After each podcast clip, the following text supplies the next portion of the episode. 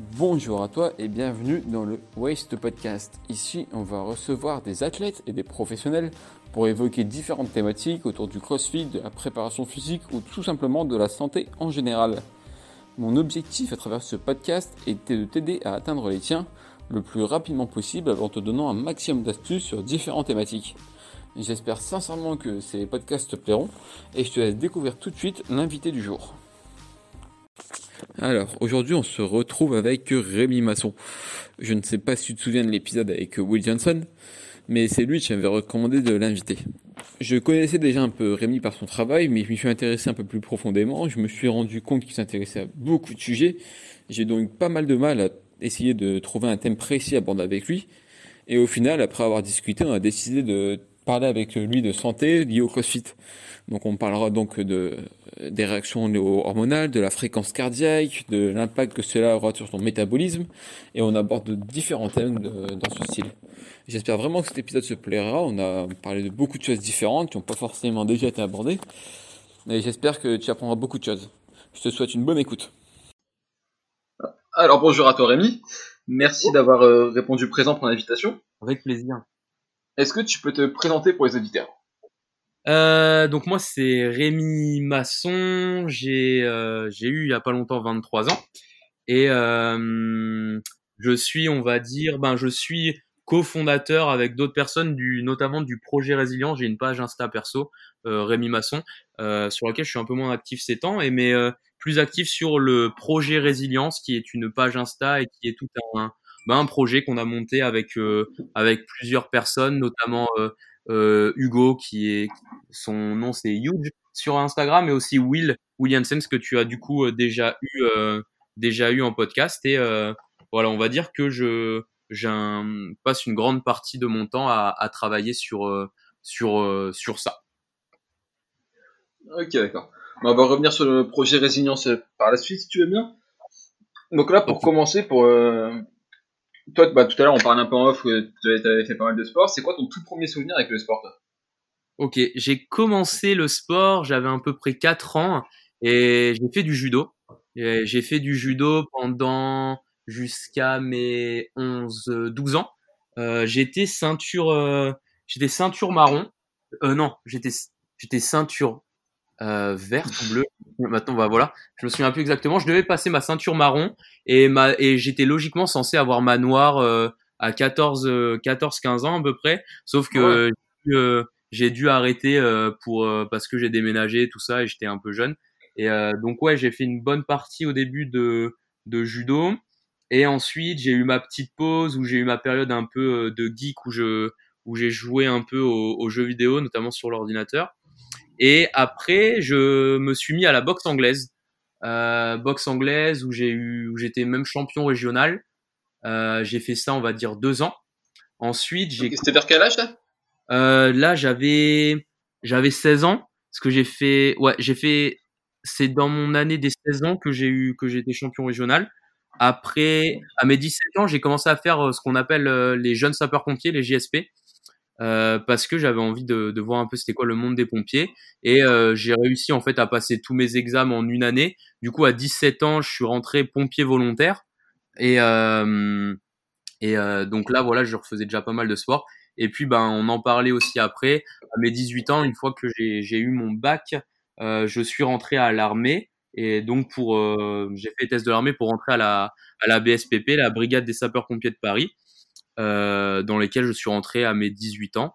Et euh, donc là, pour la préparation, j'ai augmenté un peu mon niveau de sport, enfin de, en tout cas de d'activité physique. Et puis une fois, euh, une fois euh, intégré le, le, corps, et ben euh, là c'était encore une autre histoire niveau niveau conditions déjà avec les classes et puis après même même en caserne. Et j'ai fait ça jusqu'à mes hmm, un peu près 20 ans euh, 20 ans, ou après j'avais aussi, euh, j'ai continué en tant que pompier. Euh, euh on va dire, euh, j'avais un contrat dans une caserne où en fait j'avais un contrat comme si j'étais un pompier professionnel. j'ai fait ça encore un petit moment et et puis voilà après à mes 20 et après à mes 21 ans j'avais repris un peu mes un autre parcours. Mais voilà, on va dire que j'ai eu une grosse activité sportive jusqu'à mes 21 ans grossièrement et puis après j'ai étant donné que c'était plus en lien avec ma profession, j'ai ralenti un peu le, le, le pas. Voilà, grossièrement. Et puis maintenant, Maintenant, euh, j'ai fait un peu de musculation, mais euh, principalement, je fais pas mal de vélo parce que je me déplace que en vélo, donc euh, je fais pas du, du cyclisme en tant que tel, mais c'est plutôt comme je me déplace, je me déplace qu'avec ça. Je fais quand même pas mal de pas mal de distance et, et puis sinon après pas mal de yoga et puis et puis voilà, on va dire grossièrement c'est c'est ça. Ok. Et du coup, il y a une question qui, qui me vient, mais tu t'es préparé comment toi pour le test? As-tu une préparation spéciale pour le test des PSPP ou... Alors, Alors euh, à ce moment-là, j'avais aucune notion de euh, ben de quoi que ce soit. Et euh, alors les tests militaires, enfin pour intégrer l'armée que tout le monde doit passer quand ils quand ils veulent intégrer l'armée, il y a un, un test déjà de traction. Et en fait, enfin, il y a un test de traction, il y a un test un peu de d'aisance où c'est un parcours un peu d'obstacles où on doit marcher sur une poutre, lancer un peu des balles dans une cible, etc. Et on a aussi un luc léger euh, donc en fait, c'est les mêmes tests pour tout le monde, mais c'est plutôt le, le, le, résultat qui diffère en fonction si on veut aller dans la verte, si on veut aller, euh, euh, je sais pas, dans les bureaux, si on veut aller ben, aux forces spéciales, chez les paras. Euh, typiquement, la BSPP, normalement, c'est à peu près les mêmes tests que les forces spéciales, je crois, à peu de choses près, à moins que ça ait pu changer. Mais si je dis pas de bêtises, c'est ça. Et donc, c'était demandé 20 tractions et un luc léger au palier 12. Donc, luc léger, pour les gens qui savent peut-être pas, c'est un, en fait, c'est une distance de 20 mètres donc il y a deux plots et on doit suivre une bande son avec des bips. Et euh, il y a un bip toutes les. Euh... En fait, il y a une vitesse qui augmente de 0,5 km/h toutes les minutes. Donc on commence vers les 6 ou 7 et euh, je crois qu'on arrive au palier 12, on commence à être euh, vers les 15 km/h peut-être, quelque chose du quelque chose comme ça, je sais plus exactement. Ouais, palier 12, ça devient vraiment costaud. Hein. Pour ouais, palier plusieurs aussi, c'est. Ouais, ouais, ça commence à ça commence à faire. Et du coup, en fait, typiquement, moi, ce que j'ai fait, j'ai pas cherché euh, bien loin je me suis dit en fait, ben je m'entraîne pour les exercices que j'ai à faire. Donc en, fait, je tirais des tractions, euh, euh, je sais pas, presque tous les jours en tout cas, et un luc léger, j'en faisais au moins ouais, 3-4 par semaine. Et je me souviens le premier que j'ai fait, euh, c'était une catastrophe. Ça devait être un, un, palier 6 parce que j'avais pas du tout le rythme tout ça. Et à force d'en faire, euh, les paliers montent assez vite une fois déjà qu'on a le rythme dans les pattes. Et, euh, et en fait, voilà, j'ai fait ça tous les jours pendant plusieurs mois. Euh, de toute façon, mon objectif, c'était de me dire, je ne vais pas au test tant que j'arrive pas à toucher le palier 11 parce que euh, j'arriverai à toucher le palier 12 quand je ferai les tests avec euh, le mental, la pression, tout ça. Et, et voilà, donc je m'étais dit vraiment ça dans ma tête.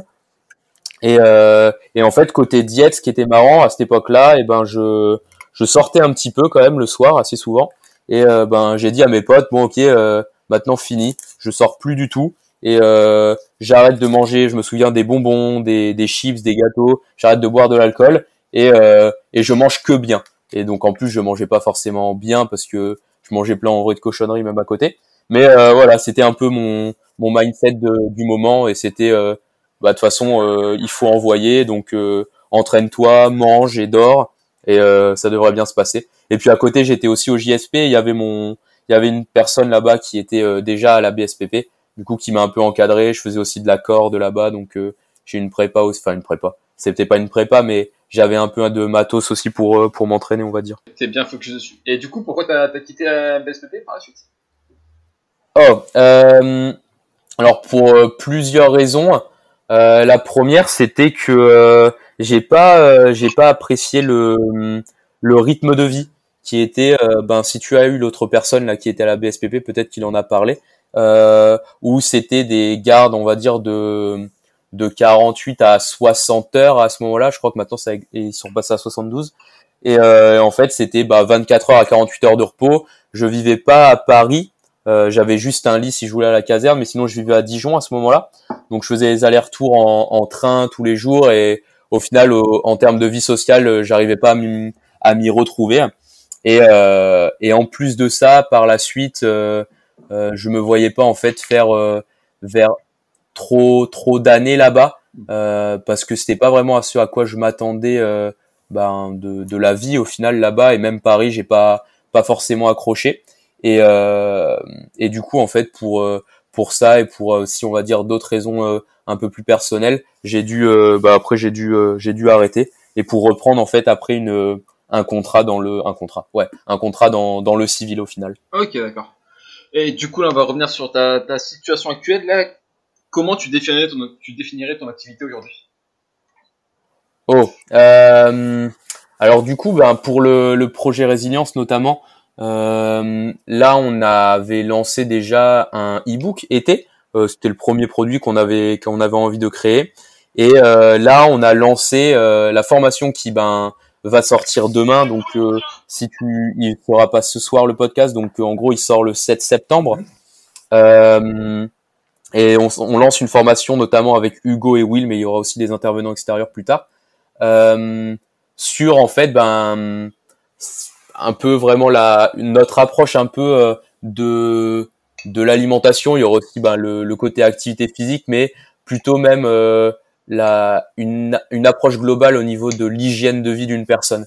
C'est-à-dire donc parler de la nutrition forcément, mais aussi parler de tout ce qui peut, tout ce qui peut interagir avec nous euh, et tout ce que l'on fait au quotidien qui peut impacter notre santé. Donc bien sûr pas en se plaçant pour des médecins et en, et en parlant forcément de pathologie, mais plutôt en essayant de donner des, des pistes euh, de réflexion et des, des axes d'amélioration chez les personnes quand, en fait, ces dernières peuvent avoir des, des problèmes de santé. Euh, en fait, il y a souvent énormément de choses que l'on peut faire ou changer avant, je sais pas, d'aller forcément vers euh, des médicaments, même si des fois c'est c'est la seule solution. Mais euh, mais voilà, donc là c'est le la formation, donc il faut monter, enfin enfin qu'il faut monter, ouais, qui ben qu'il faut créer. Il y a tout le design derrière, de savoir ce que l'on va de ce qu'on va parler, les enregistrements, donc tout ça, ça prend du temps. Et puis à côté aussi, j'ai, étant donné que je suis de nature un peu curieuse, je, je travaillais ces temps avec euh, une fromagerie euh, parce que j'avais envie un peu de, de voir ce qu'était ce, bah, ce côté au niveau du fromage, parce qu'on on recommande pas mal de, de consommer ben, les produits Ouais, laitiers. ce moment, a- Et euh, en fait, avec une personne. en Comment? ce moment, il y a pas mal de débats, etc. autour de ça, c'est vrai. Ouais, bah, on pourra en parler aussi si jamais. Et, euh, et en fait, euh, j'avais, comme j'ai un, un bah, la, la personne qui tient la fromagerie, bah, je m'entends super bien avec. Et euh, je lui avais demandé, et puis lui rechercher aussi quelqu'un. Bon, est-ce que c'est possible de, bah, de voir un peu ce qui, ce qui se passe là-bas? Et en fait, cette personne a une approche super bien parce qu'il va voir ben, la plupart de ses producteurs. On a, il a une gamme de, fromages locaux. Et donc, il a été voir chaque producteur. Il y a aussi une- un côté qui est éthique derrière. Et euh, donc moi j'étais j'étais un peu happé par ça et puis par le par ce côté aussi technique du fromage parce que on peut parler en termes ben, nutritionnels. Bon le fromage a des protéines des graisses saturées a tant de calories. Mais derrière ben au final on, peut oublier facilement que c'est un produit qui est vivant qui vient d'un animal à la base. Et il y a tout euh, il y a plein d'étapes à respecter plein de choses à prendre en compte pour faire du lait et pour enfin pour déjà avoir du lait pour ensuite faire euh, son fromage son beurre ou sa crème et il y a toute la technique derrière de ben comment on affine un fromage, des différences qu'il peut y avoir en termes de goût, les bactéries, euh, enfin bref. Et euh, et euh, du coup je je fais ça encore pour l'instant un petit peu.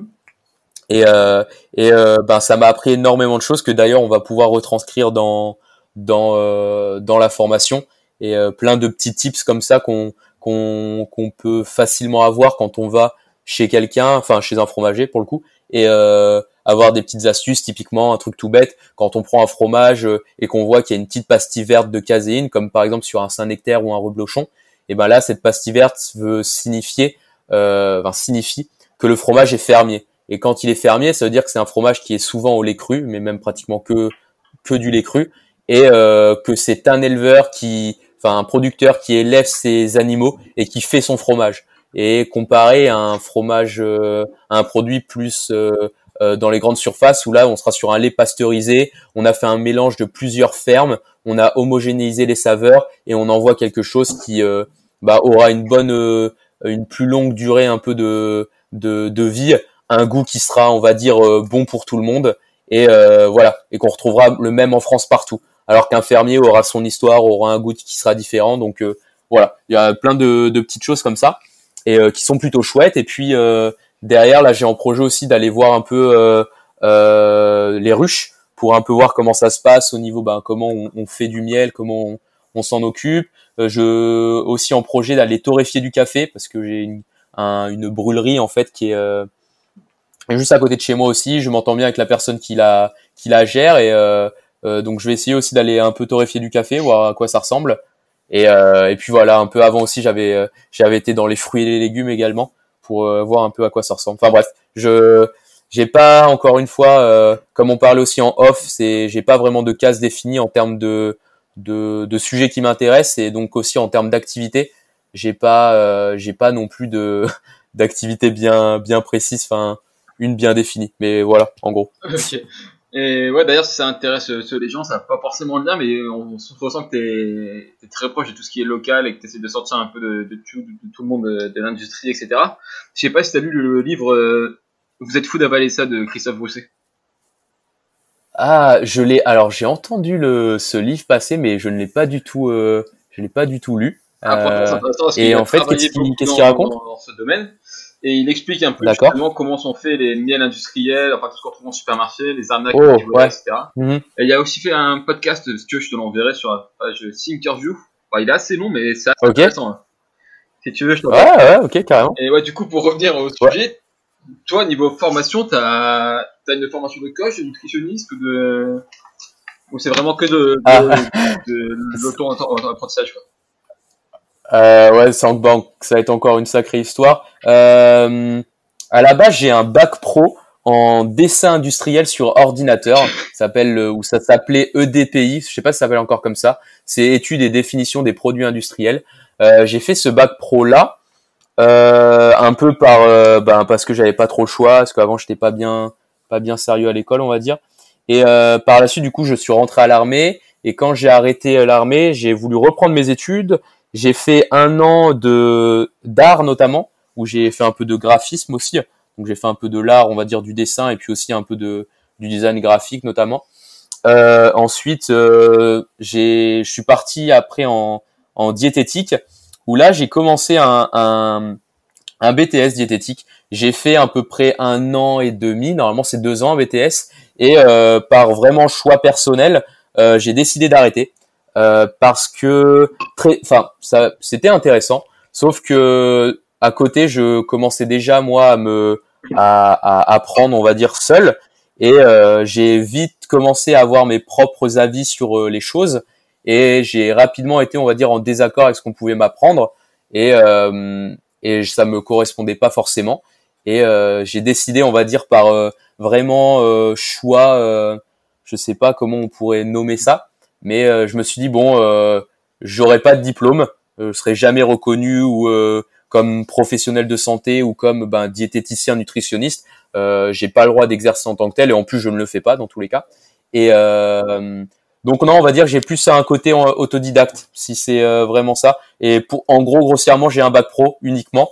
Euh, j'ai fait plein de petites choses à côté, mais j'ai jamais été plus loin que, que ça. Ok à, part si j'ai fait des j'ai fait des certifications d'université euh, aux États-Unis, une du Michigan, une autre de de Pennsylvanie, une autre de du Colorado Boulder. Euh, il y en avait une, c'était sur la la neurobiologie en fait de, du sommeil, une autre sur euh, ben la physiologie de l'exercice et une autre plus sur le le côté marqueur de santé, on va dire globaux. Et donc ça, c'est des certifications qui que j'ai que j'ai fait par euh, par internet euh, et puis voilà qui était qui était euh, qui était donné par ces universités. Ok. Bon bah du coup on va pouvoir attaquer vraiment le, le thème du podcast. Ouais. Parce que longue intro comme tu l'avais. Euh, ah mais c'est pas grave. Du coup, moi, je t'ai contacté un peu en tant que, même si t'as pas le titre officiel en tant que professionnel de, de la santé, quoi pour avoir un peu ton avis en tant que professionnel sur le crossfit et plus généralement le sport de haute intensité et les, les réactions, les conséquences que ça a sur euh, l'organisme, d'un point de vue hormonal, mhm. du niveau du stress, etc. Donc toi, déjà en tant que, je sais pas si j'ai le droit d'utiliser le terme professionnel de la santé, j'utilise, j'ai peut-être pas le droit. Bah, je pense que bah, j'ai déjà eu des, des retours comme quoi il faut mieux pas utiliser ce terme pour tout cas avec moi. Donc après moi je enfin je m'en fiche dans un sens mais c'est plutôt pour toi qu'on qu'on vienne pas te reprocher des choses mais euh, bah, du coup de par, euh, après, de par tes connaissances ton expérience on va dire. Euh, ouais. Comment la première fois que tu as, rencontré vraiment le sport du CrossFit ou tu as été en contact avec ça s'est passé comment? C'était quoi ton opinion dessus? Oh, alors euh, vraiment, comme on en avait un peu parlé euh, juste avant, euh, j'ai vraiment fait une véritable séance dans une box de CrossFit une seule fois, qui qui était plutôt chouette d'ailleurs. Mais comme je te disais, j'ai surtout moi donc il y avait les les pompiers qui qui faisaient que je pratiquais un une sorte de crossfit ou on peut peut-être appeler ça du cross training où malgré tout c'était ben un circuit avec ben des fois c'était des AMRAP ou ou ou d'autres d'autres entraînements du style un peu CrossFit. Et euh, mais surtout, ce que je faisais, c'était Freeletics.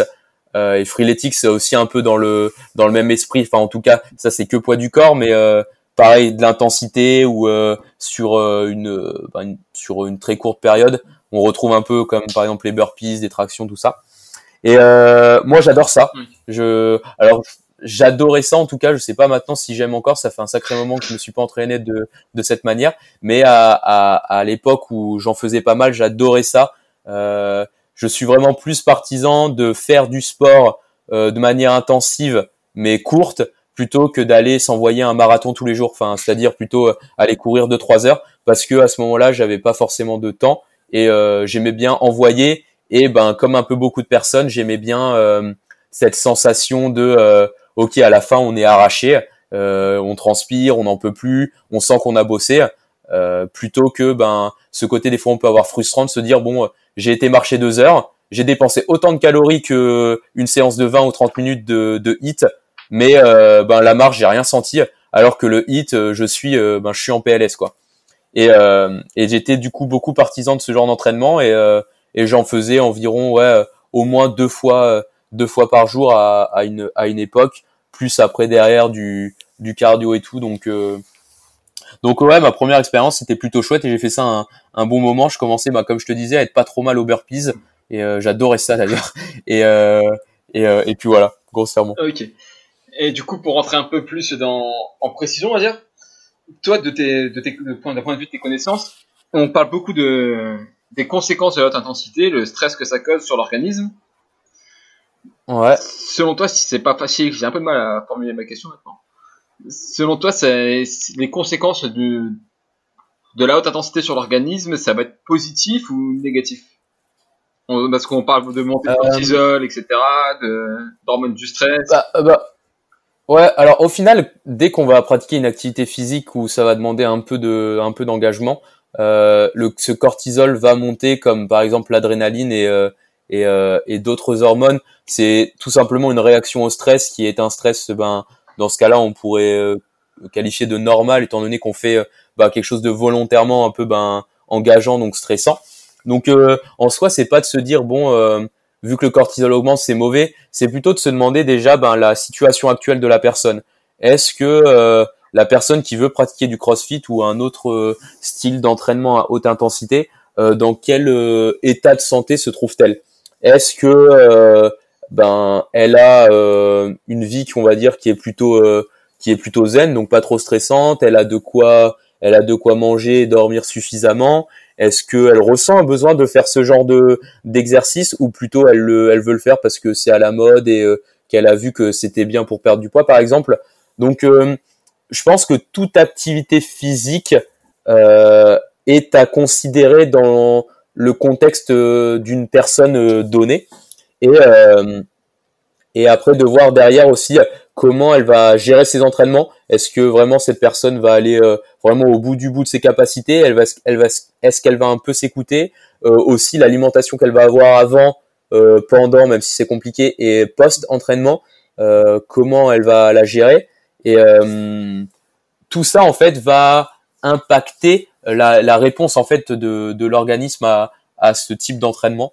Et euh, je pense, euh, je pense que dans la majorité des cas, si une personne le pratique, euh, je sais pas, une séance de CrossFit ou deux dans la semaine, je pense que pour on va dire une personne lambda, c'est pas forcément dramatique si vraiment derrière il y a l'alimentation qui va suivre et j'entends par là pas forcément des micronutriments mais plutôt vraiment en termes énergétiques euh, et notamment en termes de, de glucides parce qu'on va principalement utiliser cette euh, cette source d'énergie euh, quand on va faire du CrossFit.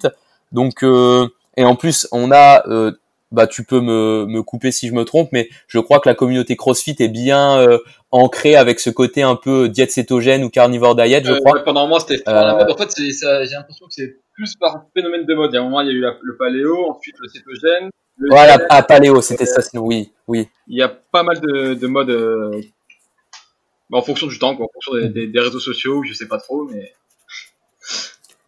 Mais, mais en tout cas, je, alors je pense vraiment que euh, en faire tous les jours, c'est pas forcément le euh, idéal. Euh, après, c'est vraiment en fonction de la, de la réponse de la personne. Enfin, elle, comment elle se sent Est-ce qu'elle souhaite y aller euh, ben parce qu'elle elle ressent ce besoin de d'avoir de l'adrénaline, ce sentiment d'euphorie, euh, ce sentiment de d'être au bout du bout, euh, ou est-ce que c'est pour d'autres raisons?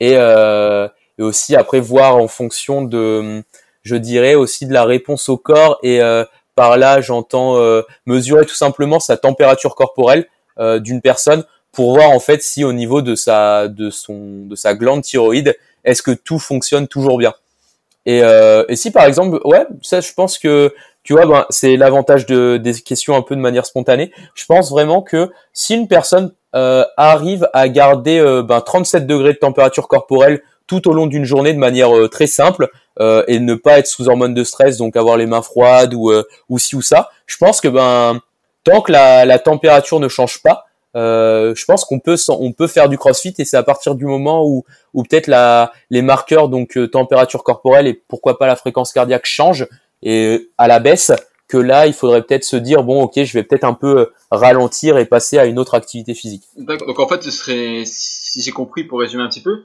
en fonction du mode de vie de la personne, si elle a pas forcément une... On prend un exemple un mec qui, travaille dans un bureau de 9h à 5h, qui n'a pas forcément beaucoup de stress, etc. Dans, au cours de sa journée, il va pouvoir se permettre d'avoir une bonne dose de stress avec le stress, avec une activité physique. Il va pouvoir pratiquer une activité physique assez stressante. Contrairement à un mec qui, qui a un mode de vie plus actif, qui qui est régulièrement soumis à la pression, où ce serait peut-être un peu moins bénéfique pour lui de, pratiquer ce genre d'activité. Bah typiquement, je pense que hum, tout dépend pourquoi on fait euh, cette activité. Est-ce qu'on le fait parce qu'on veut avoir un physique? Est-ce qu'on le fait parce qu'on on veut être en bonne santé? Est-ce qu'on le fait parce qu'on aime bien? Je pense que déjà en fait de la question à se poser c'est euh, pourquoi on fait du sport? Et euh, ou on fait telle activité physique. Est-ce que je vais faire de la musculation parce que j'ai envie d'avoir des gros muscles et d'être beau? Ou est-ce que je fais de la musculation parce que réellement j'aime m'entraîner en salle et je fais ça pour moi? Et je pense déjà que il y a une différence euh, qui est même si on va s'entraîner autant de fois, c'est l'intention derrière de chaque activité qui compte. Et euh, et on va rentrer dans peut-être une activité malsaine à partir du moment où euh, les raisons pour lesquelles on va s'entraîner sont pas forcément euh, euh, ben pour le coup saines.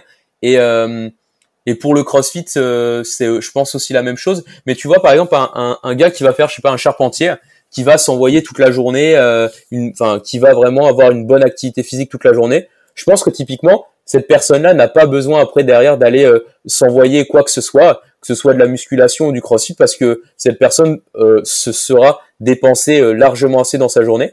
Et pour une personne qui est au bureau, euh, alors ouais, je pense que ça passerait peut-être plus le crossfit, mais euh, d'un côté, tu vois, comme la, cette personne en fait va rester assis toute la journée et va pas avoir, va avoir aucune stimulation physique pratiquement. Euh, aller vers le CrossFit après, bah ouais, ça va lui faire bien changer son, bah son, ses habitudes dans, dans sa journée. Pourquoi pas? Euh, Il faudrait voir après, parce que souvent les les les, les les boulots en fait dans les bureaux sont quand même des fois pas, pas mal stressants, plutôt en termes euh, au niveau euh, au niveau mental, pas forcément physique. Donc à voir. Encore une fois, je pense que ça, ça se joue vraiment en fonction de de la personne et de ce qu'elle ressent. Mais ouais, voilà. Et du coup, pour changer un peu, en fait, si je reprends un peu ce que tu as dit tout à l'heure, tu parlais de, de thyroïde fatigué, etc. par rapport au stress. Ouais. Et justement, c'est un sujet que je voulais aborder avec toi, c'était les- l'impact d'une séance à haute intensité, on va dire, un peu sur le métabolisme et, et les risques que ça peut avoir, Mhm. notamment un surentraînement, par exemple. Eh bien, euh, alors en fait, tout dépend si ça va être une, euh, si on va s'entraîner une fois par semaine, par exemple en CrossFit ou tous les jours. Mais à, à long terme, en fait, on va avoir euh, probablement beaucoup de chances que notre euh, notre euh, notre activité thyroïdienne et donc notre, on va dire notre métabolisme de base euh, soit un peu à la baisse, étant donné que le le, le stress que, que va subir l'organisme, surtout s'il est répété du coup jour après jour, va en fait dire au corps de ralentir pour un peu euh, comme moyen de protection.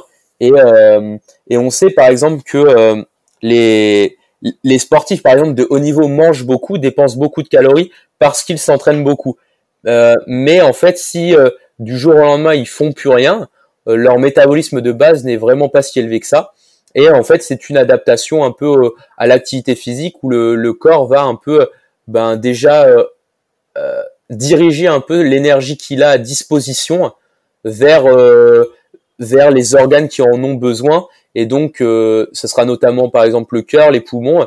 Et on va avoir cette déjà on a cette adaptation aussi que le cœur va être va être plus fort à mesure à mesure qu'on va l'entraîner. Mais aussi quand même ce côté derrière de réduire sa fréquence cardiaque de de réduire un peu tout ce qui se passe pour laisser de l'énergie à disposition euh, pour euh, pour euh, pour bien tamponner l'activité qu'on va avoir. Donc probablement, mais là honnêtement c'est pas d'études et comme je te disais, j'ai je connecte plutôt les choses. J'ai vraiment pas d'études sous la main qui dit bah regardez les les ceux qui font du CrossFit ont une thyroïde qui est dans les chaussettes, mais mais plutôt que la, la, plupart des gens au final, par exemple Paula Radcliffe qui était l'ancienne l'ancienne recordman du monde du marathon chez les femmes, euh, dans toute la partie du les dix dernières années, donc dans les années 90, euh, sa VO2 max, tout ça n'avait pas changé. elle avait, euh, elle avait son temps au marathon. Elle arrivée dans les années 2000, elle a fait son record du monde. Et en fait, il y a eu une étude qui avait été faite euh, par, je sais plus le nom d'ailleurs, et en fait qui avait montré que Paula Radcliffe n'avait pas du tout augmenté sa VO2 max ou quoi que ce soit, mais elle avait gagné. en fait, elle avait réussi à faire son record parce que elle arrivait à économiser plus d'énergie à chaque mouvement. C'est-à-dire, je dis une bêtise, au lieu de dépenser 10 calories par pas, euh, par foulée, eh ben, elle en, dépense, elle en dépensait 5. Et au final, vu qu'elle économisait plus d'énergie, eh bien, elle était, elle était capable ben, d'envoyer un peu plus pour euh, à, à, calories égales. Et euh, au final, c'est ça qui a fait qu'elle a pu courir plus vite, plus longtemps, et donc avoir son record du monde. Et pour un sportif, ben c'est surtout comme ça que ça marche.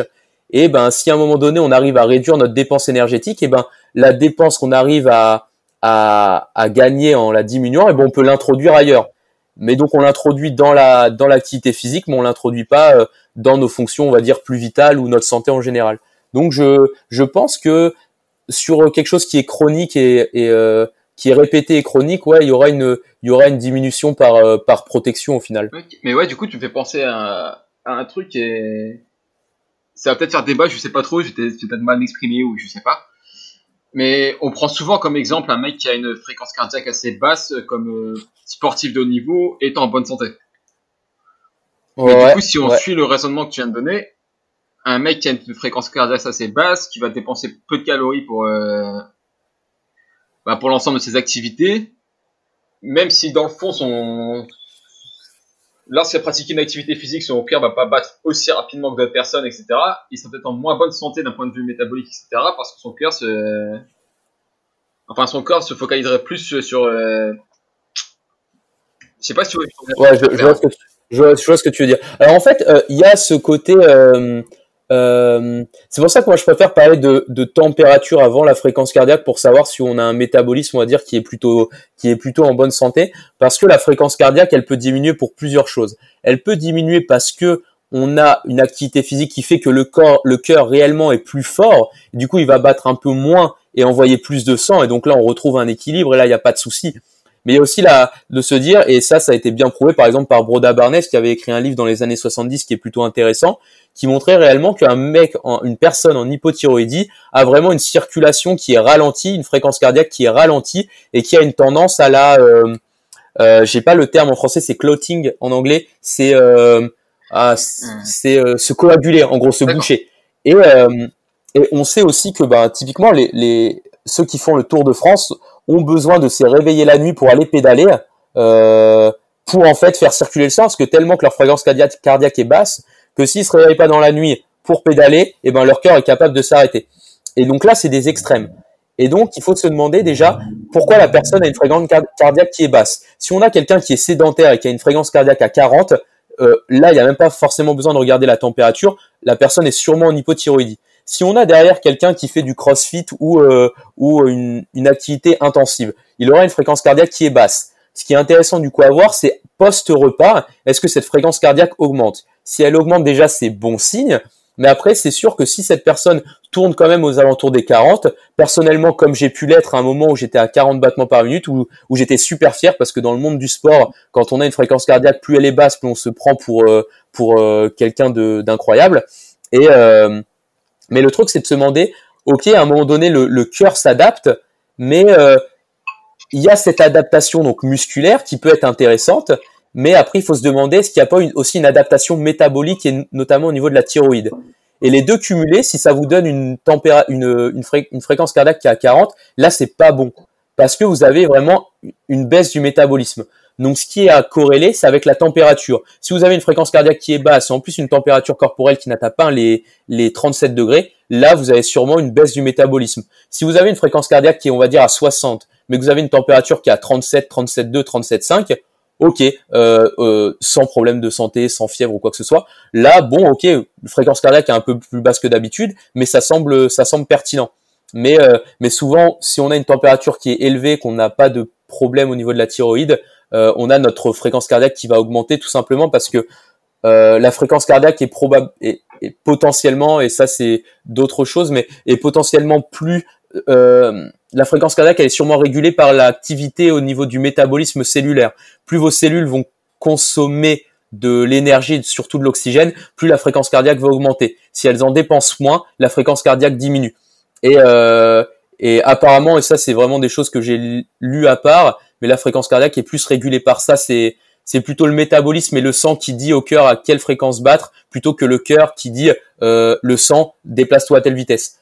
Et euh, ça, c'est des trucs que je maîtrise pas encore assez, mais mais euh, mais voilà, grossièrement, c'est c'est des données à prendre et faut pas s'inquiéter de se dire qu'on a une fréquence cardiaque à 60, mais il faut regarder surtout la température corporelle au réveil et post-repas. Et si celle-ci est à 37 degrés, euh, là, euh, c'est pas forcément un problème. D'accord. Ouais, donc encore une fois, tout est une question de contexte et de Ouais, de toute façon, euh, tout, tout on reviendra, tout, tout on redeviendra ça. ok. Et du coup, si je veux aborder avec toi, on parlait de métabolisme, un sujet qui revient assez souvent. Et ouais. Est-ce que c'est un mythe ou pas? Je sais pas. Et du coup, c'est pour ça que je voulais un peu avoir ton opinion là-dessus. C'est sur, euh, je sais pas si tu connais le terme, l'afterburn, l'afterburn effect. Tu sais, on dit souvent qu'une activité de haute intensité permet de euh, brûler deux fois plus de calories, ou je dis un nombre au hasard, pendant 48 heures. Ok. Ouais. Est-ce que c'est vrai Est-ce que c'est faux? Moi, ce que j'avais lu, notamment quand je m'étais renseigné là-dessus, c'était que suite à la dette en oxygène qui est créée, le temps que le corps s'établisse et se retrouve son homéostasie, il est forcé de dépenser plus de calories. Et donc la haute intensité permettait de brûler plus de calories des heures après l'entraînement. Quoi. Alors, euh, alors concernant ce, ce, phénomène, effectivement, en fait, on va avoir une, en, en fonction de, de l'exercice, on va avoir ce staff afterburn effect qui va apparaître. Euh, bah comme tu le dis, il y en a qui mentionnent jusqu'à 48 heures post-entraînement. Euh, ce qu'il faudrait voir, et là, ben du coup, euh, comme on en avait mentionné, c'est pas mon sujet, enfin mon sujet. Je suis pas un expert dedans, donc j'ai pas forcément d'études à, à mentionner derrière, mais de ce que j'avais lu déjà, on a vraiment cet afterburn effect qui est présent, mais déjà qui est euh, vraiment moindre en termes de calories et dire que l'on dépense deux fois plus de calories me semble vraiment excessif parce que si par exemple on va faire un, un hit qui va nous faire dépenser 500 calories, si derrière on arrive quand même à prouver, je ne sais pas de quelle manière, que euh, on arrive encore à brûler 500 autres calories juste pour euh, récupérer d'une dette en oxygène qui va être au final récupérée assez rapidement, ça me semble un peu, ça me semble un peu abusé. Effectivement, on va quand même en dépenser un peu plus, mais ça va surtout être négligeable. Et ce qui est surtout, je pense, intéressant à se demander pour ce sujet, c'est euh, en quoi ça nous intéresse cet afterburn effect. Est-ce que du coup, si on est vraiment sûr que on dépense deux fois plus de calories, on va forcément faire ce type d'entraînement parce que on veut perdre des calories? Ou, euh, ou c'est juste quelque chose de théorique et c'est intéressant à savoir mais sans plus? Parce qu'au final, euh, s'intéresser à ça veut dire ben d'un côté, on s'intéresse à, on s'intéresse à nos calories, on s'intéresse à notre, à notre gestion du poids, ce qui est une bonne chose, mais, mais c'est plutôt encore une fois, comme on parlait tout à l'heure, l'intention derrière. Est-ce que je fais ce genre d'exercice parce que j'ai entendu qu'il y avait l'afterburn effect qui était présent, ou je fais ce genre d'exercice parce que j'aime bien? Et en fonction, la réponse aussi derrière ne sera pas la même. Parce que si on s'impose un type d'exercice parce qu'il y a ça qui est présent derrière, eh ben sûrement sur le long terme ça va pas durer. Sûrement l'exécution déjà est pas forcément top de base, mais le sera encore moins par la suite.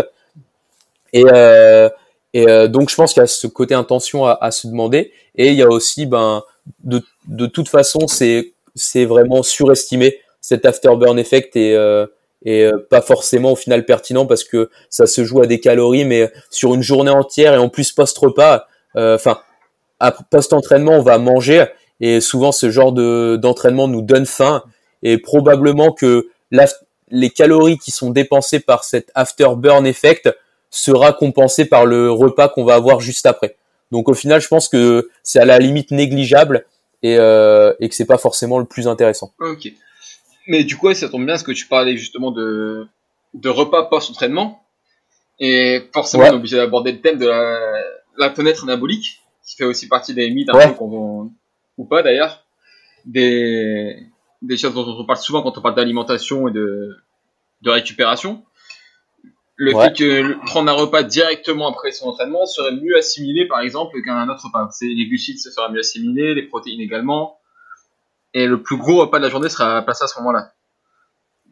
Euh, ouais, alors apparemment, donc au niveau de cette fenêtre anabolique, apparemment il y a vraiment une, une facilité du corps à, à assimiler en fait euh, des nutriments euh, on va dire assez proche de l'entraînement, assez proche de notre de notre entraînement.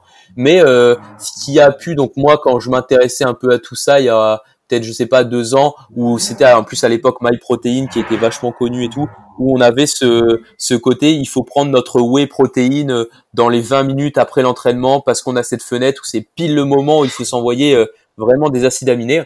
Et au final, on se rend compte que cette fenêtre anabolique, c'est pas du tout 20 minutes, que c'est déjà beaucoup plus long que ça, et que euh, au final, pour une personne qui pratique n'importe quelle activité physique, euh, si elle n'est pas professionnelle, par exemple, je, enfin, en tout cas par exemple pour du bodybuilding, jouer sur des euh, sur des 20 minutes, 1 heure, 3 heures, euh, en fait c'est c'est vraiment euh, des détails qui pour un, un sportif qui est amateur n'aura pas forcément de d'intérêt parce qu'au final on joue sur ces détails à la base de se dire euh, ok il faut que je prenne ma whey protéine ou quelque ou un repas post-entraînement dans, dans cette fenêtre de temps parce que c'est là que je vais avoir ma plus grosse euh, fenêtre de après pour euh, pour synthétiser du muscle ou quoi que ce soit.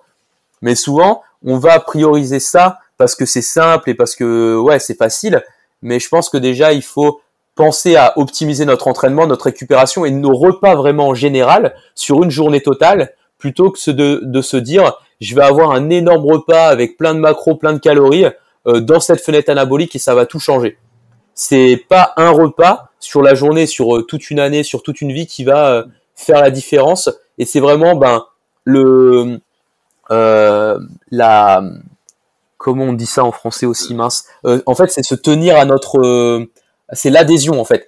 Et c'est de se dire ben ok tous les jours j'essaie de manger de manière correcte même si on peut se, se permettre des extras. Mais tous les jours, je, je, mange de manière correcte. Je dors mes 8 heures de sommeil par jour et je m'entraîne avec un entraînement qui est, euh, euh, qui est euh, réfléchi et optimisé. Tout ça va vraiment faire le gros du travail. Se concentrer sur une fenêtre anabolique qui en plus apparemment, ok, augmente le, la, enfin, augmente l'assimilation est un détail parce qu'en plus de ça, si typiquement on prend juste la whey, la whey c'est des protéines.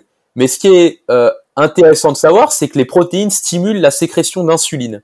Et donc, quand vous faites une activité physique et vous venez de terminer, vous avez une glycémie qui va être, euh, allez, un peu moins de 1 gramme normalement, même si le cortisol va faire en sorte que ça monte. Mais vous allez avoir une glycémie un petit peu basse. Vous allez avoir vos réserves de glycogène hépatique et sûrement musculaire qui vont être un peu basses aussi, même si ça se déplète quand même avec, euh, enfin, il faut du temps. Vous apportez juste un shaker de whey dans vos 20 minutes là. En fait, euh, ce que vous allez faire, c'est que ces protéines vont stimuler la sécrétion d'insuline. L'insuline a pour rôle de faire rentrer les acides aminés dans la cellule, mais aussi de diminuer la glycémie, donc de faire rentrer le sucre dans le sang. Donc en fait, ce que vous faites, c'est qu'à la base, on veut amener des protéines pour euh, stimuler la synthèse musculaire, mais en apportant des acides aminés, vous diminuez votre glycémie. Donc vous créez une réaction de stress qui va faire monter le cortisol. Le cortisol a pour rôle de dégrader les protéines que vous avez dans vos muscles et dans d'autres organes pour après les transformer en sucre. Donc au final, vous apportez des protéines qui vous font sécréter du cortisol, qui vous font redégrader des protéines. Et en plus, les protéines que vous avez consommées vont euh, probablement en premier lieu être utilisées pour créer de l'ATP avant de synthétiser aussi des protéines musculaires. Et donc au final, euh, tout ça euh, fait que on a quelque chose qui n'est pas forcément optimal et tout simplement parce qu'on voulait avoir quelque chose dans les 20 minutes. Ce que je pense plutôt qui est intéressant, c'est à la limite se dire une fois qu'on a fait notre entraînement, et qu'on a fait un, on, était dans un état de stress, le but est de euh, vite ressortir de cet état.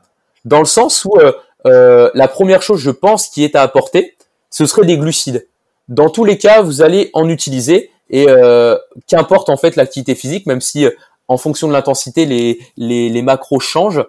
Mais première chose, c'est apporter des glucides et là, vous pouvez le faire même pendant l'entraînement, tout simplement en, en buvant du jus ou quelque chose que vous tolérez bien. Mais à la fin de l'entraînement, vous prenez un, une source de sucre pour déjà faire... Euh, ah, mince, attends, j'ai un petit souci. Euh, tout simplement pour, euh, pour refaire diminuer ces hormones de stress qui étaient un peu présentes, comme le cortisol, et vous revenir à un état un peu plus, un peu plus serein. quoi. Et je pense que ça, c'est vraiment la première chose à faire, et qui peut être intéressante à faire pendant l'entraînement et après l'entraînement. Et, euh, et après, par la suite, se dire, ok, j'ai eu ma source de glucides, je sais pas, j'ai eu, euh, j'ai eu, euh, bah, je sais pas, du jus d'orange par exemple. Et après, je rentre chez moi et dans les trois heures qui suivent, eh bien, j'ai euh, un repas qui est plus complet. Et de ce que j'ai dans mes souvenirs, je crois que euh, ce qui est intéressant, c'est de se dire qu'on devra avoir une fenêtre maximum de 5 heures, je crois, entre le dernier repas et, et notre entraînement. Si par exemple on a eu notre euh, là c'est plus avant euh, euh, pré-entraînement, mais c'est de se dire si on a eu un repas à midi et je m'entraîne à 2 heures, j'ai pas besoin de manger quelque chose avant et même après parce que je suis dans ma fenêtre des 5 heures. Si par exemple j'ai mangé, à, midi mais je m'entraîne à 18 heures, là c'est intéressant de manger quelque chose avant et rapidement après. Mais tant que je suis dans ma dans ma fenêtre des 5 heures, manger dans les 5 minutes qui suivent n'est pas forcément euh, intéressant ou en tout cas on joue sur des sur des, des brindilles en termes de euh, je sais pas optimisation de la synthèse euh, protéique ou quoi que ce soit. Mais du coup c'est c'est marrant que tu cites cette référence parce que c'est exactement la même que Will nous avait cité tu vois. La fenêtre des 5 heures oh, pour les repas donc tout se rejoint. Oh bah voilà. Mais, honnêtement c'est même de lui que je dois la sortir donc euh, voilà, donc crédit à Will pour ça. Et du coup, quand tu parlais de, de sucre directement après l'entraînement, on, on, distingue souvent sucre rapide, sucre lent. Et il y aurait une différence pour toi? À, prendre juste après l'entraînement? Ouais, alors euh, pour l'entraînement, c'est euh, alors sucre lent, sucre rapide ou même euh, sucre complexe ou sucre simple euh, sont des à la limite sucre complexe, sucre simple, c'est plus intéressant que sucre rapide ou sucre ou sucre lent. Mais donc ce serait ce qui est intéressant après entraînement, c'est des sucres rapides ou des sucres simples. Donc typiquement, euh, un jus d'orange, ce qui est intéressant, c'est que vous avez du glucose et du fructose, et euh, l'assimilation des, l'association des deux fait que déjà, par exemple, quelqu'un qui va s'entraîner en endurance, euh, s'il a besoin d'avoir une boisson en fait pendant l'effort, associer pardon les deux, va faire que vous absorbez plus de glucose quand il y a du fructose au niveau des cellules. Donc c'est déjà plus intéressant d'associer les deux. Et en plus de ça, ben, le fructose et le glucose n'a pas la même réponse au niveau de la, au niveau de l'insuline et aussi de la recomposition du glycogène et de l'utilisation euh, en termes de substrat énergétique. Donc euh, le top du top, c'est de, de boire soit un jus de fruits, soit de manger des fruits. Et euh, plutôt mûrs, euh, épluchés si vous avez la possibilité, sinon c'est un détail sur, sur une journée. Et, et même en général, ça c'est un peu hors euh, hors compète, enfin hors entraînement, mais c'est même plus intéressant, je pense, de favoriser de la consommation de sucre simple, euh, par exemple des fruits, euh, des fruits, des jus, par exemple du lait, plutôt que d'aller vers des sucres plus complexes comme ce qu'on pourrait trouver dans, dans le riz ou les pâtes, par exemple. D'accord. Et du coup, on a parlé de nutrition post-entraînement, on a parlé de nutrition pendant l'entraînement. Ouais. Et bah forcément, on va revenir à la nutrition avant l'entraînement. Ouais. Est-ce que toi, tu conseillerais par exemple de manger euh, un repas plus riche en glucides avant d'aller s'entraîner ou plus riche en protéines euh? Comment tu dirais ah, bonne en question. condition optimale? Euh, Alors, pour le coup, là, je pense que Will ou peut-être même, ben, je pense Vassilis aussi aurait des études parce que eux lisent un peu plus la littérature à ce sujet.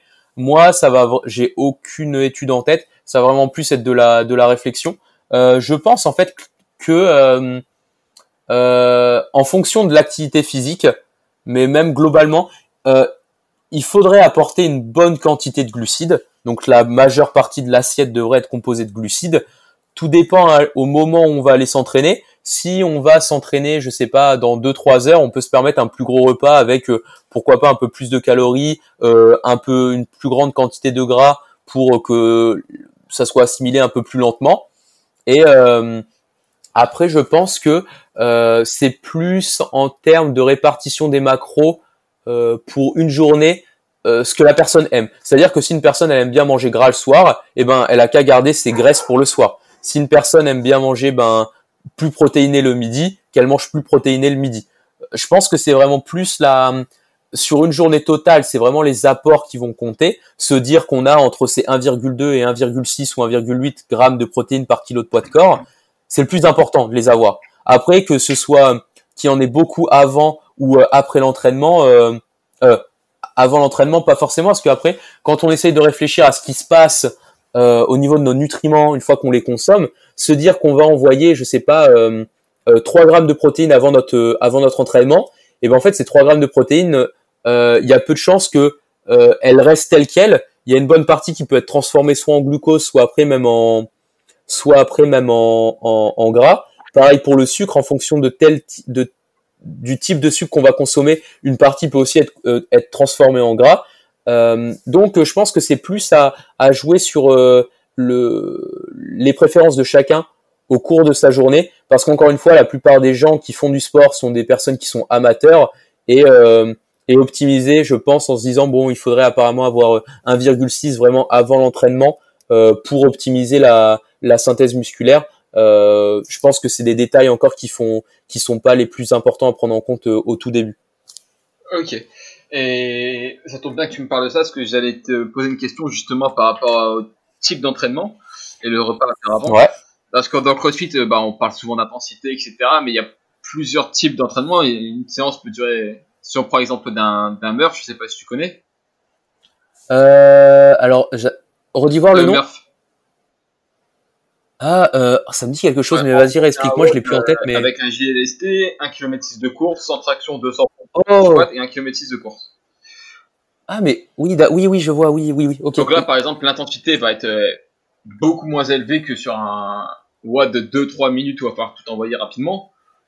Ou encore Ouais. sur un autre, un WOD de type euh, chercher une rep max au squat, au soulevé de terre et au, et au Ouais. press. Mhm. Donc le, le stimulé étant différent, est-ce qu'il faudrait adapter, vraiment, si on veut être vraiment optimal, hein, adapter son alimentation Ouais. en fonction du WOD du jour? Euh, euh, ben, dans la logique, euh, c'est si vraiment on parle d'optimisation et, et qu'on est vraiment à cheval là-dessus, je pense qu'effectivement, il faudrait adapter en tout cas nos, euh, ouais, alors la répartition de nos macros et puis même euh, nos calories en général en fonction de la de l'objectif de la personne. Mais c'est sûr qu'entre un un WOD qui va être euh, peut-être moins euh, moins intense mais plus long sur la durée et inversement, les effectivement peut-être que les que les euh, les les besoins peuvent peuvent varier. En tout cas, les calories déjà peuvent peuvent changer, ça c'est sûr. Et euh, après, je pense que dans tous les cas, euh, même si tu as ton, ton ton entraînement là de ce merch, euh, tu vas, je resterai en tout cas sur la même chose de dire qu'il faut amener une grande quantité de glucides, que ce soit avant l'entraînement, enfin le repas avant contient des glucides.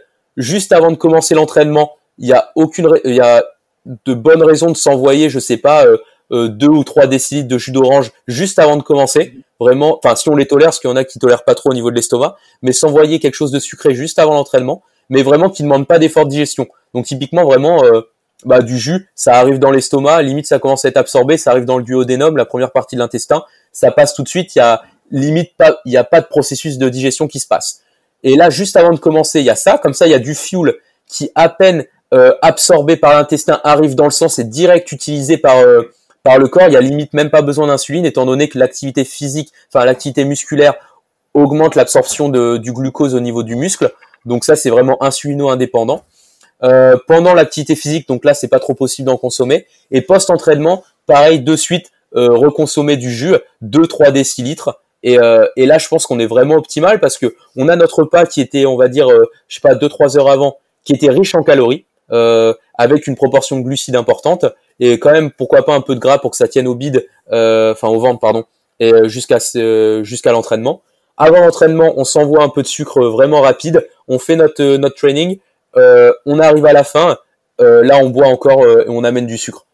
Je pense que c'est, en tout cas moi je le je le vois vraiment comme ça pour en fait faciliter au max euh, le corps dans dans le dans le stress qui va dans le stress qui va subir. Et mais du coup sur un entraînement de 2-3 minutes, une recherche de répétition maximale, ce serait la même chose ou il y aurait une stratégie différente adaptée euh, Bah tu vois alors moi j'aurais à faire euh, si c'est euh, euh, admettons, euh, parce que ton entraînement, ce serait quoi? Ce serait par exemple, t'as ta barre à traction, tu dois faire, je sais pas, le max de traction en 3 minutes, c'est ça? Ouais, ça, ou ben, pour prendre un WOD qui est un peu connu, on va prendre un, Fran, en gros, c'est 21 thrusters, je sais pas si tu connais le mouvement.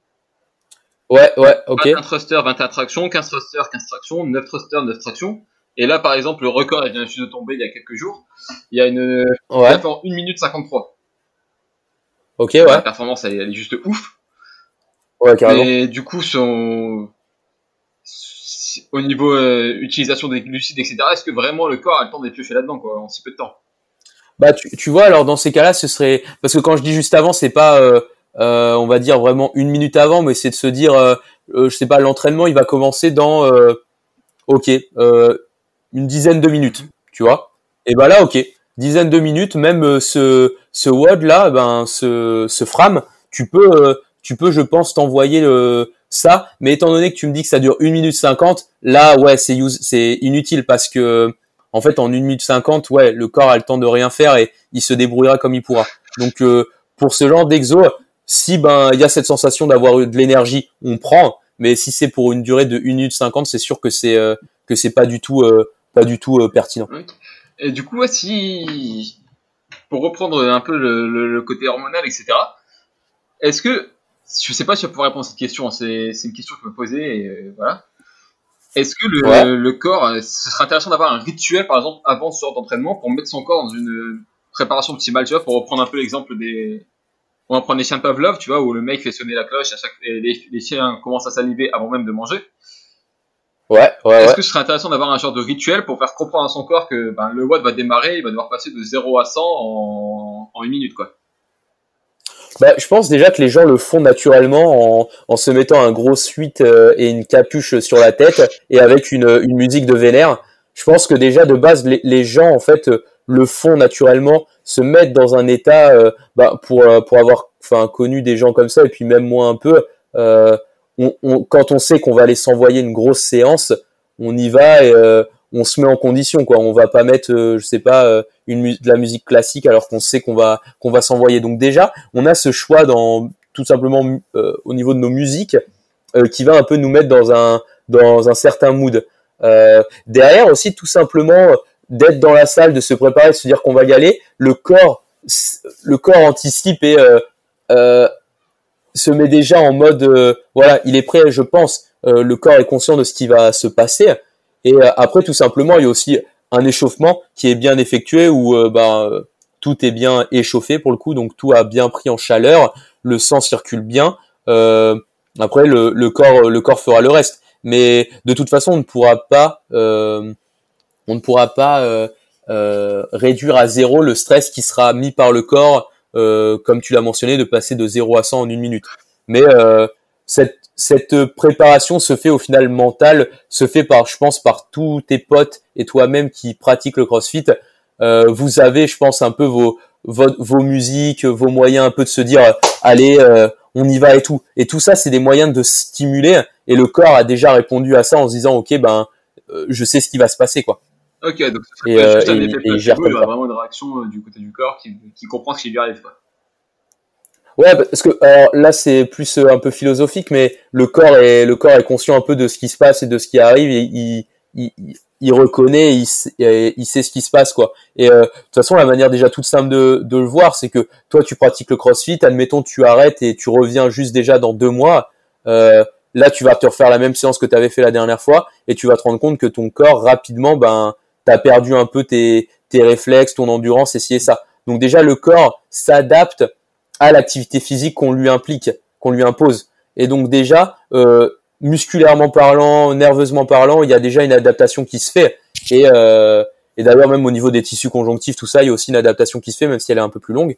Et, euh, et après, ouais, c'est le mental qui prendra le dessus. Et c'est en fonction de la condition dans laquelle on se met, et ben le corps aussi s'adapte parce que on peut pas en même temps trop séparer le, le système nerveux du reste du corps. Les deux sont, on va dire, interconnectés, sont la même chose. Et euh, si tu euh, prépares ton corps, d'un côté tu prépares ton cerveau, et en préparant ton cerveau, tu prépares ton corps aussi. Ok, d'accord. Bon, bah, du coup, j'ai fait un peu le tour des différents sujets que je voulais aborder avec toi. Donc, si tu veux bien, je termine souvent par euh, des questions qui sont assez récurrentes, si tu veux bien prêter au jeu. Ouais, carrément, carrément. Donc, la première, c'est si toi, demain, tu dois créer un WOD ou une épreuve physique pour tester l'ensemble des qualités physiques et mentales d'un athlète. À quoi ça ressemblerait ton WOD Elle est pas facile, celle-là. Grave, alors, euh, laisse-moi un peu réfléchir. Euh... Alors, euh, bah, je vais reprendre un peu parce que je suis biaisé avec les, avec les pompiers tout ça, mais et puis de ce que je faisais moi, surtout avec Freeletics, ce que j'aimais bien, mais c'était moi ce que j'aimais bien faire, c'était vraiment enchaîner, par exemple des burpees, après on enchaînait avec des tractions, on faisait de la corde à sauter. et puis ah pourquoi pas un peu de rameur, c'est sympa quand même aussi le rameur moi j'aimais vraiment ce bah, alors vraiment quand on faisait j'aimais vraiment j'ai vraiment ça associé ce côté euh, en même temps cardio endurance et ce côté physique et euh, après tu me diras si on a si on a une piscine ça peut être aussi sympa parce que le, la, la natation est vraiment euh, je pense un des sports les assez compliqués et, euh, et intéressants donc euh, pour te répondre étant donné que je suis pas trop en plus familier avec tout ça je pense ouais burpees traction la rope et aller la corde parce que la corde c'est quand même aussi une, un, un sacré truc. Donc voilà, si c'est ça un peu la réponse que t'attendais. Ok, ouais, non, mais c'est nickel, il n'y a, pas de, y a pas de bonne ou mauvaise réponse. Et du coup, toi, t'as un... Ouais, j'allais utiliser le, le, mot qu'il faut pas utiliser, mais selon tes connaissances, ouais. c'est quoi les, les ouais. erreurs les plus vues parmi les, les, les, les, patients, les clients ou les personnes que tu as suivies ou que tu, tu suis Alors en termes de quoi? D'activité physique ou euh... physique, ouais. Oh, euh, je pense déjà c'est euh, euh, courir en pensant que que c'est la meilleure des choses à faire, le running. Euh, j'ai rien du tout contre les runners. Euh, je courais beaucoup avant et, euh, et c'est très bien.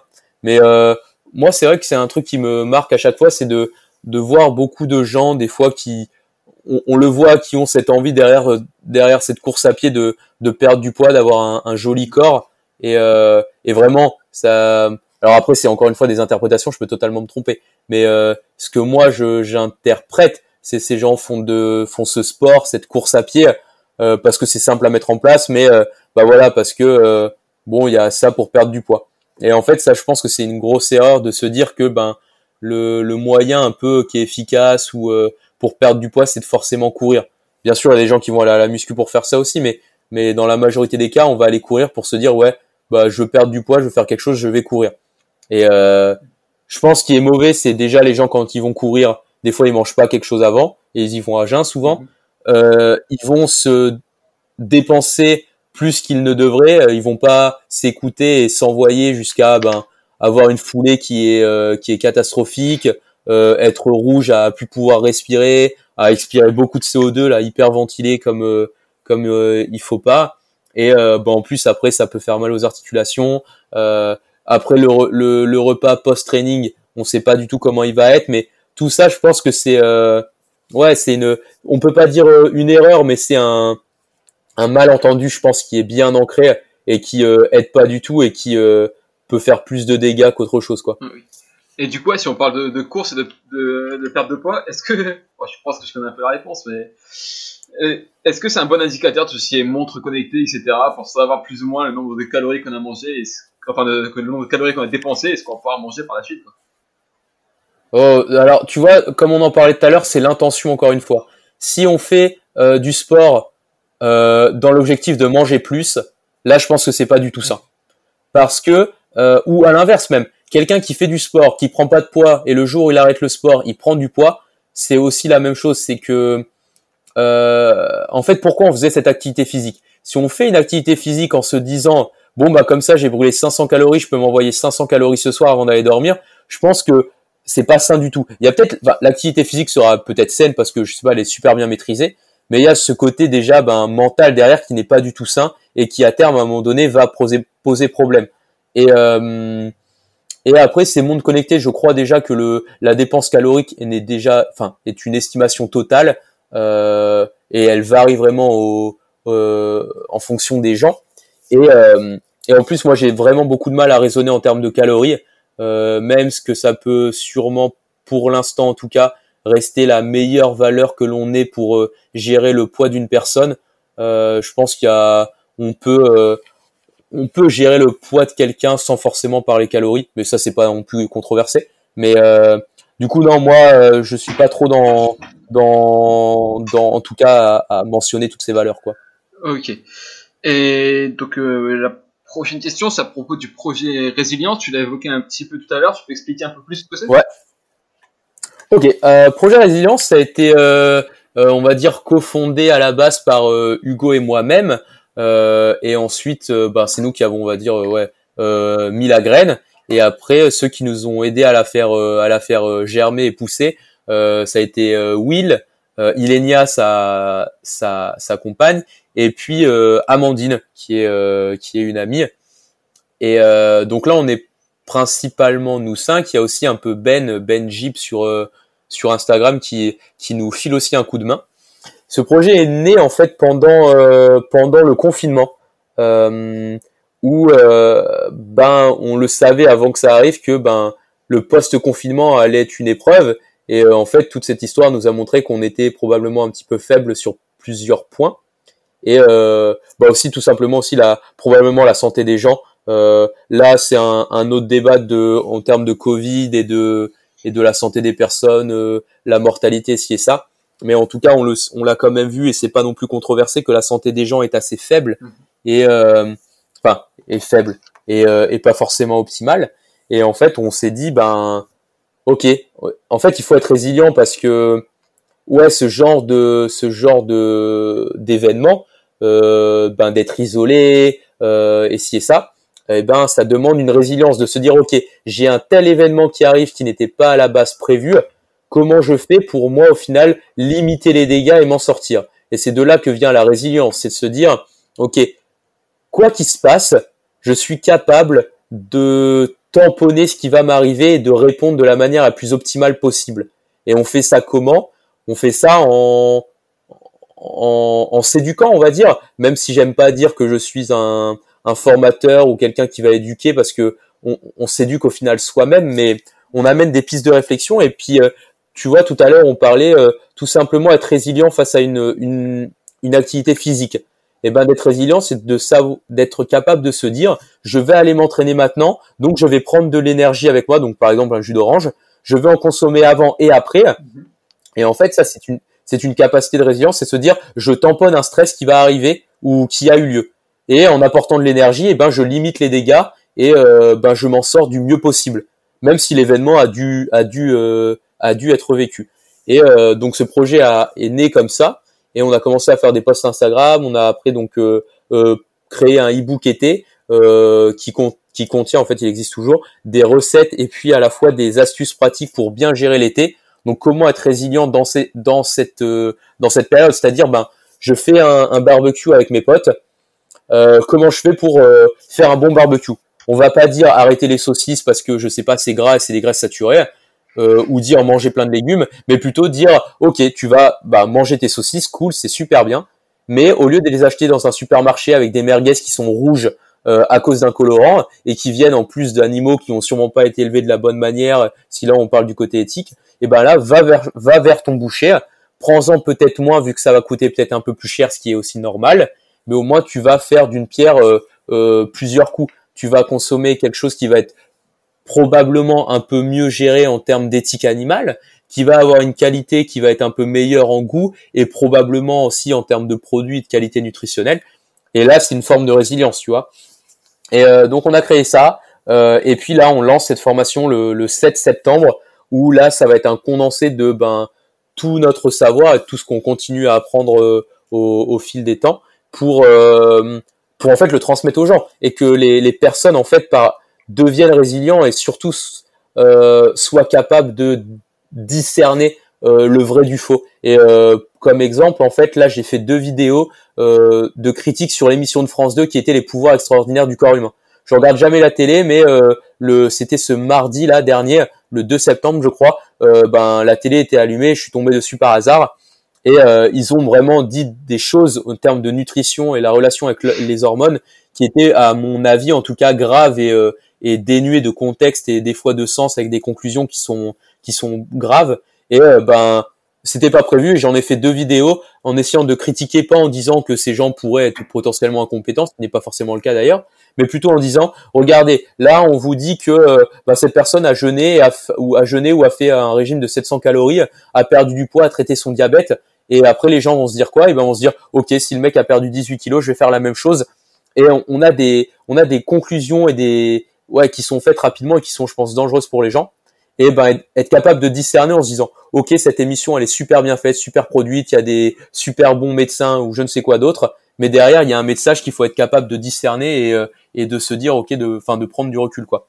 Et donc euh, je vais m'arrêter là mais voilà. En gros le projet résilience c'est tout ça. Et cette formation est un peu l'aboutissement de tout ça qui va se dérouler sur six modules sur six mois avec le premier qui est nutrition et santé euh, les autres, euh, ben, on peut pas encore les mentionner, mais par exemple, tu vas y en avoir un qui sera dédié notamment à la respiration, quelque chose qui me tient notamment à, à cœur, et puis ben, même à Hugo et à, et à Will également, qui est un sujet qui n'est pas encore euh, vraiment abordé, en tout cas en France, et qui est euh, plus que qu'intéressant et pertinent, étant donné qu'on que pour les gens qui respirent le plus, c'est environ 30 000 respirations par jour, donc on respire vraiment beaucoup, et euh, et c'est un de nos premiers contacts avec l'extérieur et c'est très important. Je vais m'arrêter là parce que je vais parler trop, mais euh, voilà, le projet résilience en tout cas c'est c'est tout ça. D'accord, ça fait Et il y a aussi également pour ceux qui s'intéressent des, des, des webinaires qui sont proposés. Oh oui, c'est bah, merci, tu fais bien de le dire. On a fait des, on a fait, on a fait des, on a déjà fait deux podcasts et ouais, effectivement, on a déjà trois webinaires gratuits, deux de deux heures et une, un de une heure et demie. Euh, D'autres aussi vont arriver. Euh, c'est juste une question d'organisation et euh, on va continuer comme ça. C'est des webinaires qui sont euh, possibles de voir en direct du coup, mais aussi également possible de voir en replay, avec la possibilité, si vous êtes en direct, de nous poser vos questions via un chat et on y répondra aussi. Donc c'est une interaction et puis et puis voilà. Pour l'instant, c'est un peu tout ce qu'on propose en plus de du compte Instagram et des publications quoi. Ok super. Et du coup, si les auditeurs veulent suivre ton travail, est-ce qu'ils peuvent te suivre? Alors déjà, il y a le projet Résilience, donc euh, projet Résilience tout accroché sur Instagram. Si c'est moi personnellement et euh, j'ai l'intention de me remettre un peu sur mon compte Instagram perso, c'est Rémi Masson, R-E-M-I-M-A-2-S-O-N. Euh, là, c'est mon compte perso. Et, et puis voilà, j'ai mon site internet perso, mais que je que j'ai aussi. Et on a notre site internet avec le projet Résilience qui est euh, projetrésilience.podia.com. Mais de toute façon, si vous allez sur la page Instagram, vous avez un lien dans la bio qui redirige vers euh, nos différentes plateformes et nos différents contenus. Donc, euh, suivez Projet Résilience à la limite, et derrière, vous allez trouver euh, tout ce qui en découle. Ok. Et du coup, la tradition pour terminer le podcast, c'est laisser un dernier conseil pour les personnes qui écoutent. Un petit message en, en lien avec le sport ou non, juste un conseil de vie en général que tu voudrais laisser. Un dernier mot que tu laisses. Oh, euh, et ben en rapport avec la respiration, euh, respirez par le nez et respirez moins surtout. Voilà. ok, d'accord. Bon, bah, du coup, je te remercie beaucoup pour, euh, pour ce podcast. Bah, merci à toi. C'est vraiment euh, super cool euh, d'avoir été invité. J'ai, j'ai vraiment apprécié. C'est vraiment, c'est vraiment chouette. Donc, merci beaucoup à toi. Ok, super. Bon, bah, à la prochaine, du coup, je te dis. Ouais, à la prochaine. Et voilà, ce sera tout pour l'épisode de cette semaine. J'espère sincèrement qu'il t'a plu. Et si tu m'écoutes encore, je suppose que c'est le cas. Je t'invite donc à mettre une note ou encore un commentaire sur l'application de ton choix. Tu peux également le partager en story en me mentionnant ou l'envoyer à tes amis. Cela m'aidera grandement. Si tu souhaites suivre le travail de Rémi, je t'invite à le faire sur les réseaux sociaux euh, au nom de Rémi Masson ou encore sur la page du projet Résilience. Et petite astuce, si tu t'inscris à leur newsletter, tu auras également accès à différents webinaires entièrement gratuits en ligne et pour les avoir suivis, je peux te dire que le jeu en vaut la chandelle. Si tu souhaites en savoir plus sur l'univers Waste, tu peux également nous rejoindre sur un groupe Facebook, Team Waste. Tu peux également suivre la page YouTube ou encore Instagram. Sur ce, je te laisse et je te dis à la semaine prochaine. Salut